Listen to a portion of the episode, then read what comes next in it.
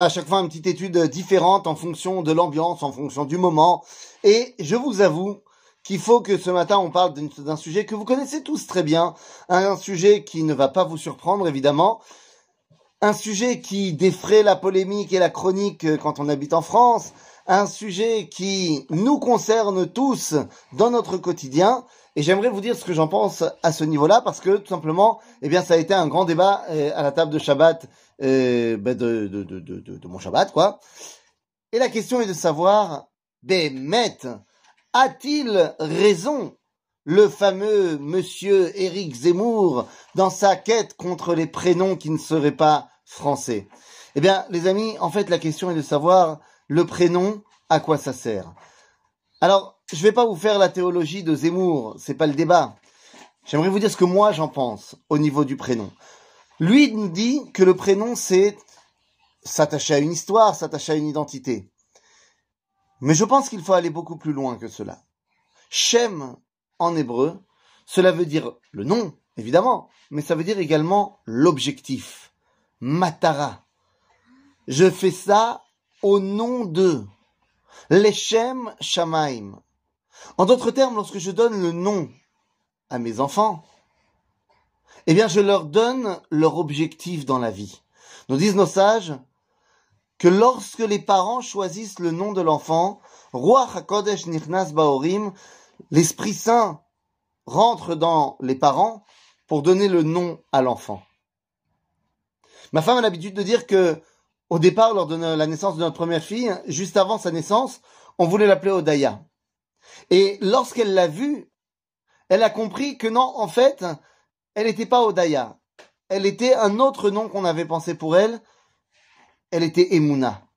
Elle était celle qui allait amener la Emouna dans le monde, dans notre famille. Et donc on a décidé de l'appeler Emouna. Vous comprenez la dimension du nom. Ce n'est pas quelque chose qui se choisit simplement parce que j'ai aimé tel ou tel personnage d'une série ou tel ou tel personnage de littérature ou simplement parce que je me reconnais dans une histoire.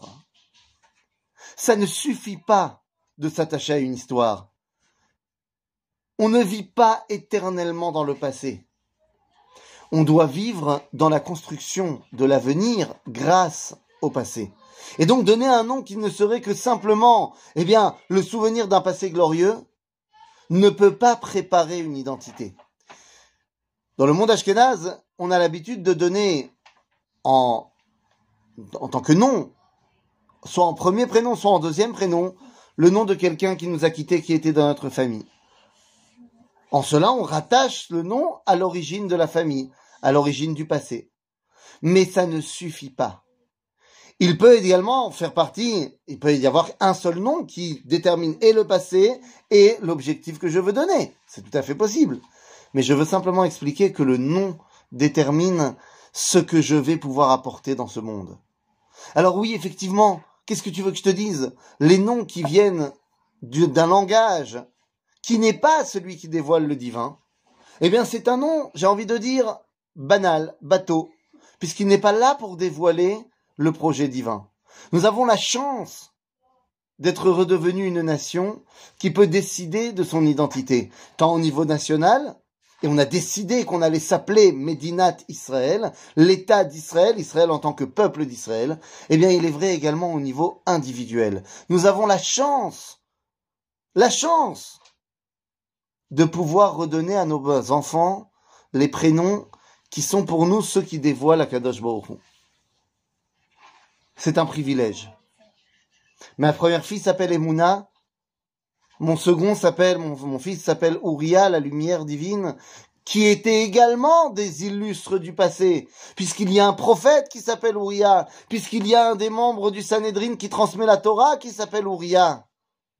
Mais il s'appelle Tzvi également au nom de mon grand-père, mais pas seulement au nom de mon grand-père, au nom de la terre d'Israël qui s'appelle Eretz Tzvi. Uriah est donc celui qui devra amener la lumière d'Akadosh Baruch au travers de la terre d'Israël et au travers de la Torah. Ma fille s'appelle Hallel. Hallel, c'est la capacité de désigner Akadosh Baruch ou de le pointer du doigt et de dire Oh, Iné, voilà un dévoilement sans équivoque. Elle s'appelle également Bina. pour faire le discernement entre ce qui est important et ce qui ne l'est pas, qui a été notre façon de, le nom de ma grand-mère Sabine. Et puis nous avons également Shira. Shira, c'est odioter mais Hallel. Car la Shira, eh bien, c'est un Hallel spontané. Alors que le Hallel, c'est un Hallel halachique, la Shira, c'est spontané. Ashir Moshe, ou Israël. Et donc elle est Odaya également, elle est celle qui va ramener la reconnaissance envers Akadosh Baruch Mais bien sûr, mais bien sûr qu'il s'agit ici d'une responsabilité énorme. Quoi? Lorsque mes enfants naissent, je leur donne d'ores et déjà la responsabilité d'être ce qu'ils doivent être? Eh bien oui. Bien oui. Le judaïsme pense que chacun d'entre nous, nous avons un rôle à jouer dans ce monde. Nous sommes responsables de ce rôle à jouer. Et nous ne pouvons pas nous cacher derrière un pseudo. Euh, non, mais libre à chacun d'être qui il veut, bien sûr. Libre à chacun d'être qui il veut. Mais nous avons le devoir d'être qui on est également. Oui, chaque enfant se choisira sa voix. Mais ils portent de toute façon un nom différent. Donc ils ont une voix différente.